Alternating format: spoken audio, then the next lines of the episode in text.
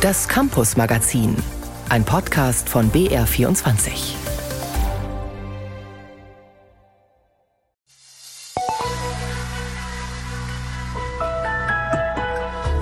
Die Eltern haben doch ein Recht darauf zu erfahren, was wirklich passiert ist. Ich finde das jetzt nicht im richtigen Moment. Die Eltern haben doch ein Recht darauf zu erfahren, dass die Klassenlehrerin ihrer Kinder demnächst vor Gericht landen wird. Also Frau Kuhn, das ist doch jetzt wirklich total unangenehm. Nee, jetzt Schluss mal. Eine Szene aus dem Kinofilm Das Lehrerzimmer.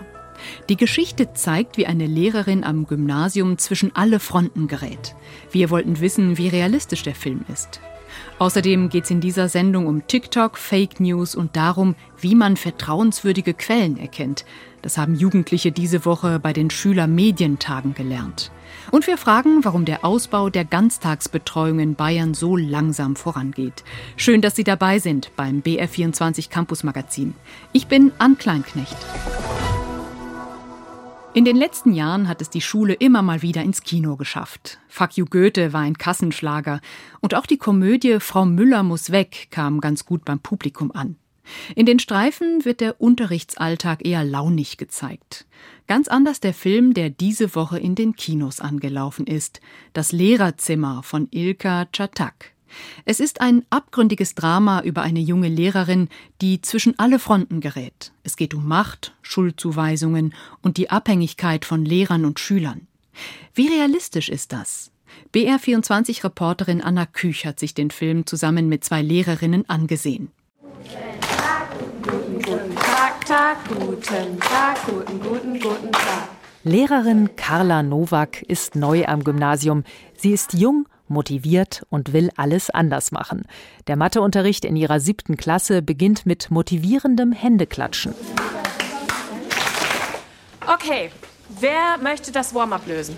Doch dann kommt es am Gymnasium zu einer Serie von Diebstählen und ein Siebtklässler wird zu Unrecht verdächtigt.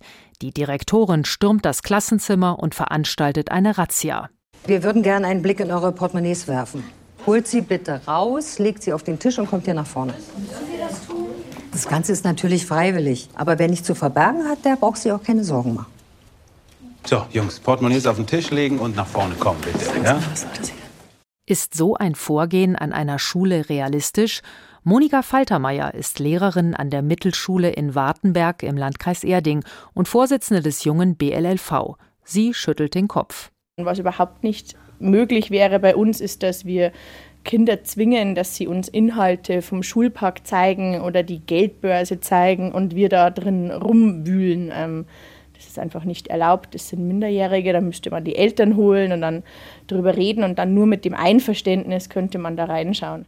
Auch die junge Lehrerin im Film ist empört, denn sie hat einen ganz anderen Verdacht. Kurzerhand lässt sie im Lehrerzimmer Geld liegen und heimlich die Kamera ihres Laptops mitlaufen.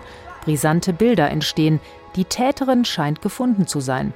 Doch damit eskaliert der Konflikt erst recht und die Lehrerin gerät zwischen alle Fronten. Diese Frau hat Videoaufzeichnungen gemacht. Heimlich, in der Schule. Was von wem? Von Vom Kollegium. Stellen Sie sich das mal vor. Bespitzelung, Denunziation, Verleumdung, Rufmord, alles, was dazugehört. Zunehmend verliert die Lehrerin die Kontrolle. Schüler hauen aus ihrem Unterricht ab oder beschimpfen die junge Frau. Das kann auch im normalen Schulalltag passieren, erzählt Maike Fuchs. Sie ist Lehrerin an der Mittelschule an der Rockefellerstraße in München und Vorsitzende des jungen Münchner Lehrer- und Lehrerinnenverbands. Ich meine, die Schule ist ja ein sozialer Raum, da gibt es Konflikte untereinander, ich weiß nicht, zwischenmenschlich, zwischen Lehrer und Schüler oder auch zwischen unter den Schülern halt. Wichtig für einen Lehrer ist einfach in dem Fall, dass wir unser professionelles Handeln einfach nicht vergessen, uns da auch nicht in irgendeiner Weise irritieren lassen. Immer hilfloser wirkt die Lehrerin im Film. Das Kollegium ist bitterböse. Die Eltern sind entsetzt über das Vorgehen und die Kinder blockieren den Unterricht. Es ist das Protokoll eines kompletten pädagogischen Systemversagens. Für die Lehrerinnen Maike Fuchs und Monika Faltermeier ist das nicht gerade angenehm anzuschauen. Dass Leute denken, dass wir so sind. Ja, genau. Also das also das schockiert mich dann manchmal, dass wahrscheinlich basierend auf schlechten Einzelerfahrungen oder Erinnerungen Leute wirklich denken, dass Schule und Lehrkräfte so sind, weil das ist so düster und so ist Ja. es aber nicht. Also überhaupt nicht. Wir kommen ja als die totalen Unmenschen rüber da. Das ist nicht, nicht schön. Auf der anderen Seite zeigt der Film, wie wichtig die richtige pädagogische Ausbildung im Studium ist, sagen die beiden Lehrerinnen. Ihre Kollegin im Film handle nicht konsequent genug. Unsere Kinder werden sagen, die hat Opfer aufs Hirn geschrieben. Ja, genau. Weil man der ansieht, dass sie nie antizipiert, was jetzt passieren könnte. Und das ist, was wir immer machen. Bei jeder Stunde, die wir planen, bei jedem Gespräch überlegen wir vorher, wie könnte das Kind reagieren, basierend auf dem Wissen, das ich habe, wo will ich hin, wie kann ich das angehen. Und die reagiert nur und daher kommt auch diese Hilflosigkeit, die man die ganze Zeit spürt. Nicht nur für Lehrkräfte ist dieser Film interessant. Regisseur Ilka Czatak möchte die Schule als Spiegelbild der Gesellschaft zeigen, mit all ihren Konflikten und einer schwierigen Debattenkultur. Der Film Das Lehrerzimmer läuft seit dieser Woche im Kino. Anna Küch hat ihn gesehen.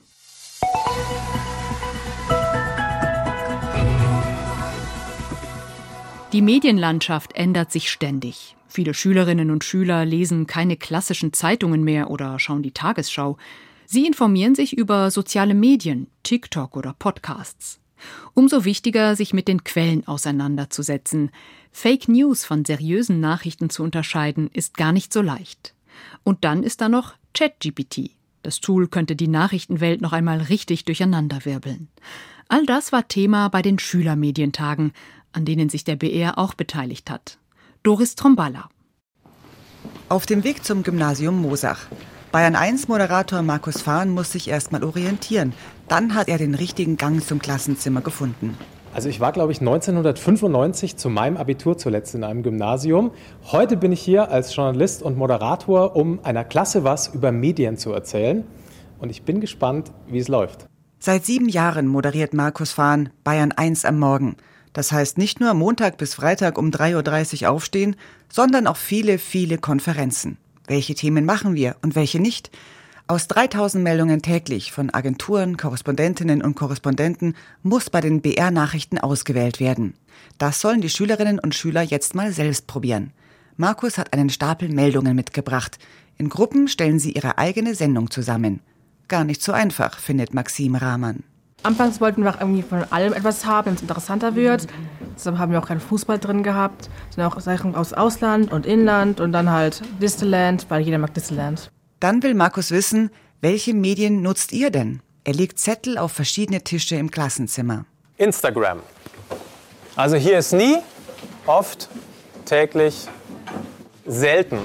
Die Schülerinnen und Schüler schieben sich durchs Klassenzimmer. Eine große Gruppe, die es täglich nutzt? Also, TikTok. Okay, also TikTok spaltet die Klasse, oder? Zuletzt Facebook und Zeitung. Fast alle stehen jetzt bei nie. Okay, Facebook und Zeitung ist tot. Dann freuen sich die Schülerinnen und Schüler noch auf ein Thema besonders. Fake News und Fake Bilder, erzeugt von künstlicher Intelligenz. Nico Marischka hat schon davon gehört. Man kann heutzutage KIs befehlen, Bilder zu erstellen, indem man denen eben einen Text schreibt erstell mir ein Bild, wo Trump vor der Polizei wegläuft und dann dauert es ein bisschen und dann entstellt die KI ein Bild. Markus zeigt, wie Journalistinnen und Journalisten Informationen prüfen und Fakes entlarven. Wer hat das geschrieben und gibt es dazu eine zweite Quelle? Gibt es Details auf dem Bild, die nicht plausibel sind? Am Ende der 90 Minuten freut sich Markus, also ich finde es cool zu sehen, wie wach die sind, wie fit die sind, wie sie Quellen schon einschätzen können, wie sie auch Fakes erkennen. Leider werden die Fakes ja immer besser. Insofern finde ich es toll, dass wir da weiter im Gespräch bleiben und weiter in die Schulen gehen dürfen. BR-Moderator Markus Fahn ist für die Schülermedientage zurück an die Schule gegangen.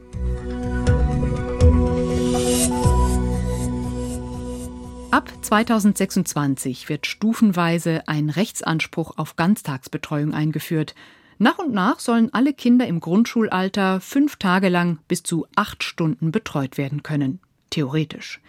Denn einerseits fehlt Personal und andererseits geht der Ausbau nur schleppend voran.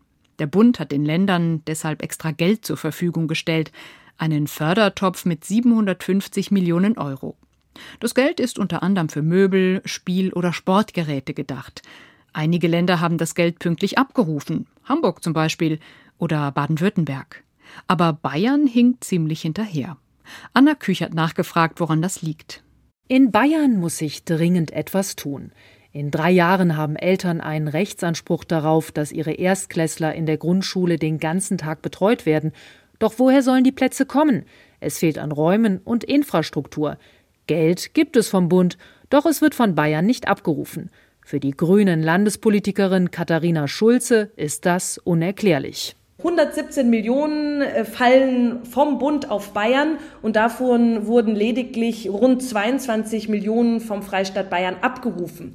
Das ist natürlich ein massives Problem, denn wir müssen jetzt in den Ausbau der Ganztagesbildung und Betreuung investieren. Und wenn die Söder-Regierung wichtige finanzielle Mittel und Unterstützung von der Bundesregierung liegen lässt, dann halte ich das für grob fahrlässig.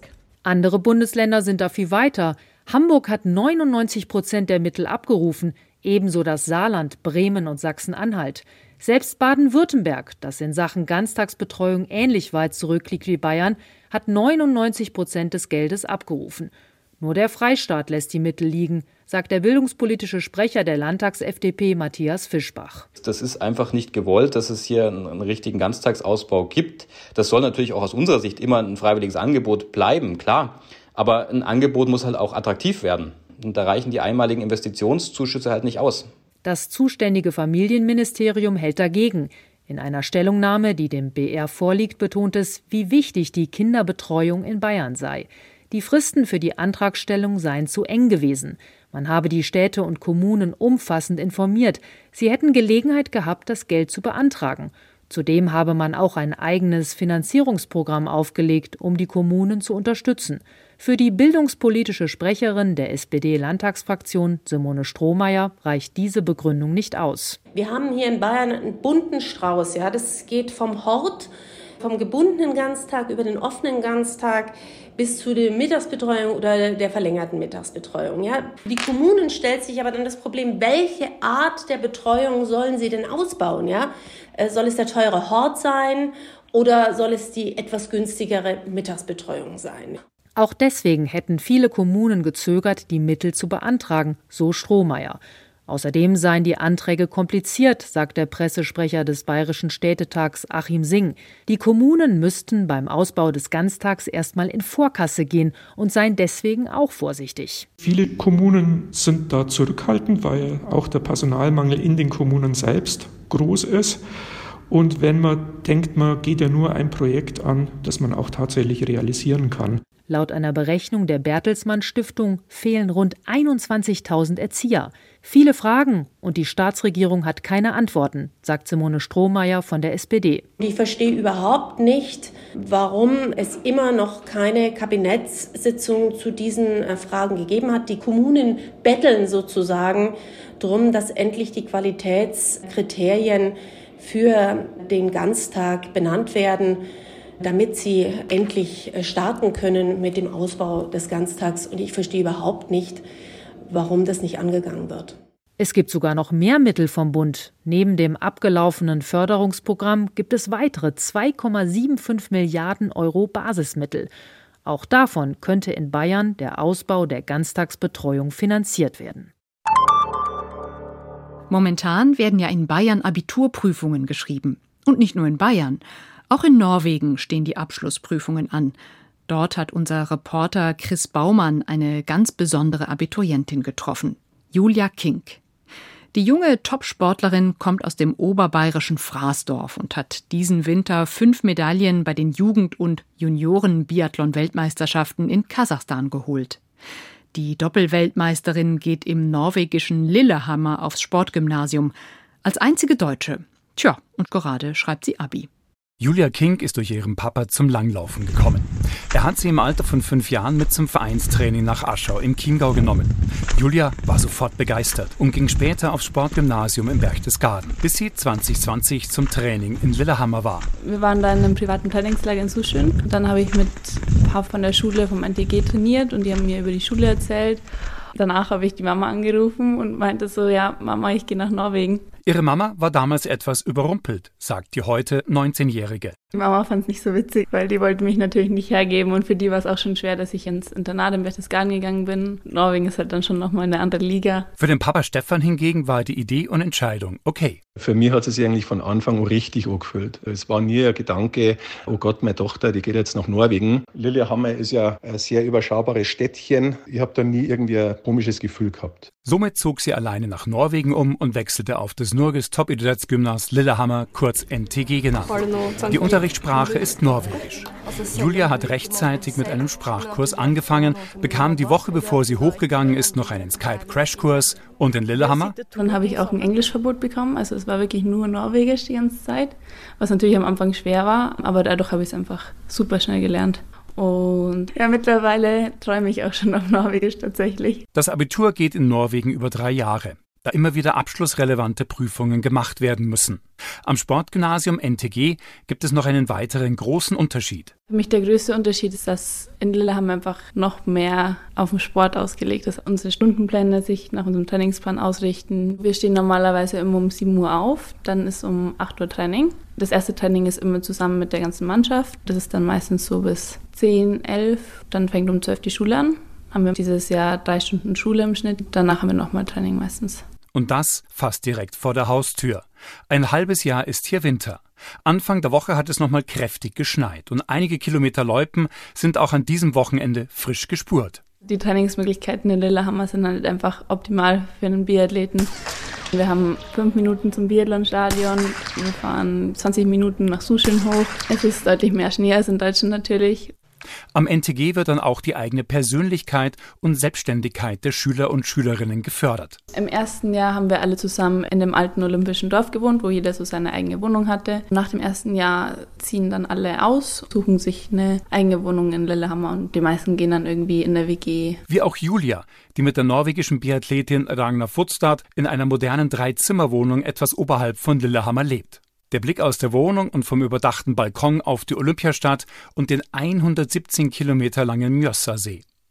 Die norwegische Biathletin Ragnar Futstad ist froh über ihre Mitbewohnerin.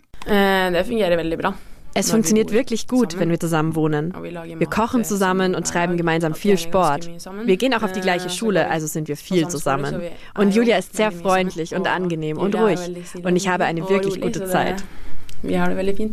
Ragnar hat bei den Jugend- und Junioren-Biathlon-Weltmeisterschaften für Norwegen zwei Medaillen in den Teamwettbewerben geholt und freut sich für Julia über deren Fünffacherfolg. Es macht Spaß, mit jemandem zu leben, der Weltmeister ist. Der Trainer von Julia, Tom Ida Haugen, sieht für sie eine große Zukunft voraus. Ich habe Julia für drei Jahre kennengelernt, aber für diese drei Jahre sie ist dann neugierig und sehr gut Biathletin. Sie will immer etwas besser machen im Training. Ich glaube, die Zukunft für Julia sieht gut aus. sie ist ein äh, großes Talent. Nach dem Abi wird sie in die Heimat nach Fraßdorf zurückkehren und hat für ihre Zukunft schon eine Idee. Mein Plan ist, nach dem Abi zu einer Behörde zu gehen und nur Sport und dann mal schauen. Nur Sport. Julia King brennt für den Biathlon und macht ganz nebenbei gerade auch noch ihr Abi. Chris Baumann hat sie besucht. Offene Stellen, kranke Lehrkräfte, immer wieder müssen einzelne Schulstunden ausfallen. Dabei haben viele Schülerinnen und Schüler noch einiges aufzuholen, was sie während der Schulschließungen im Lockdown verpasst haben. Um das zu erreichen, kommt jetzt ein Vorschlag vom Vorsitzenden der Ständigen Wissenschaftlichen Kommission der Kultusministerkonferenz, Olaf Köller. Er hält es für vertretbar, wenn an den Grundschulen statt Deutsch eher mal eine Stunde Kunst oder Musik entfällt. Was heißt das für den Musikunterricht an den Schulen? Franziskus Büscher hat nachgefragt. Es fällt viel aus, weil einfach Lehrkräfte krank sind und dann fallen einfach Stunden aus und wird nicht nachgeholt. Grundsätzlich wird zu wenig gemacht, meine Meinung. So gerade das Kreative und so weiter. Lieber wird sich dann damit beschäftigt, oh, wir haben neue iPads, da kannst du irgendwas machen und so weiter. Das ist eher der Fokus. Er ist schon selten, weil es ist halt kein Fach wie Deutsch, Mathe, HSU. Ja, er, das ist der Musikunterricht an der Grundschule. Zurzeit steht es leider nicht gut um das Fach. Schon heute bekommt nicht mehr jedes Kind in Bayern den Musikunterricht, der im Lehrplan steht.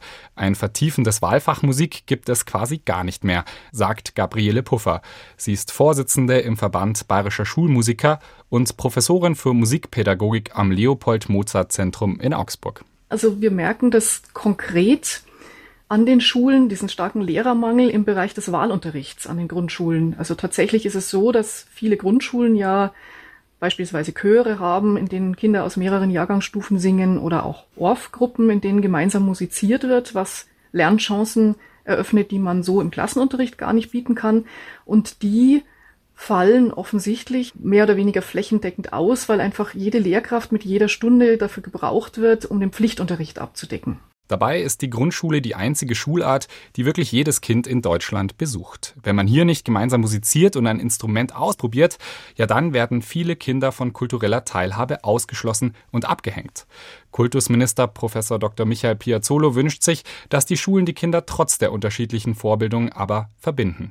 Gerade bei einem Fach wie Musik äh, haben wir auch sehr unterschiedliche Voraussetzungen. Da gibt es leider natürlich Kinder, die vielleicht in der Grundschule kommen und noch wenig Berührung haben. Und dann gibt es andere, die von ihren Elternhäusern gefördert sind und schon im Alter von sieben, acht Jahren äh, sehr, sehr gut ein Instrument beherrschen und auch die Noten sehr, sehr gut lesen können schon. Und da muss man natürlich auch in der Schule schauen, wie man diese Dinge verbindet. Sport, Mathe und Musik werden an Grundschulen nur nach vertiefendem Studium unterrichtet. Musik dürfen alle Lehrenden nach einem Crashkurs in der Uni vermitteln. Nur circa drei Prozent belegen Musik im Hauptfach. In der Grundschule sollen Kinder dann aber mit Musik vor allem lustvoll experimentieren, sie begreifen und erspüren. So sollen Kinder zum Beispiel nach der zweiten Klasse mit Stimme, Instrument und Bewegung experimentiert haben. Aber dafür muss man eben entsprechend ausgebildet sein, sagt auch Professor Gabriele Puffer. Wenn man in den Lehrplan schaut, was Kinder können sollen, zum Beispiel nach der zweiten Klasse, die sollen ein Repertoire an Liedern haben, die sollen mit Stimme, Instrument und Bewegung experimentiert haben, die sollen stilistisch unterschiedlichen Dingen begegnet sein, mit grafischer Notation umgehen können und so weiter. Das alles ist nur möglich, wenn man kontinuierlich Musik unterrichtet und das auch mit einem längerfristigen Plan tut. Also all diese Dinge, die Unterrichtsqualität ausmachen, die hat man natürlich umso besser, je besser man ausgebildet ist. Zusätzlich zu der fachlichen Aufwertung der Ausbildung im Fach Musik an der Universität könnte eine weitere Lösung auch die vertiefende Kooperation mit Musikschulen und Vereinen sein. Sie können den Musikunterricht im Ganztag weiter bereichern, wenn sie denn in der Nähe sind. Und das lohnt sich, denn durch die Musik entdecken Kinder auch etwas ganz Wertvolles, wie die Schülerin Lotte Dahlgren. Ich würde mir etwas mehr Musik wünschen, weil es schweißt auch einfach die Klassengemeinschaft zusammen, wenn man da schöne Sachen miteinander macht. Und damit geht das Campus Magazin für heute zu Ende. Im Studio war Ann Kleinknecht. Schön, dass Sie dabei waren. Mehr Informationen zu unseren Themen finden Sie im Netz unter br24.de/sonntag.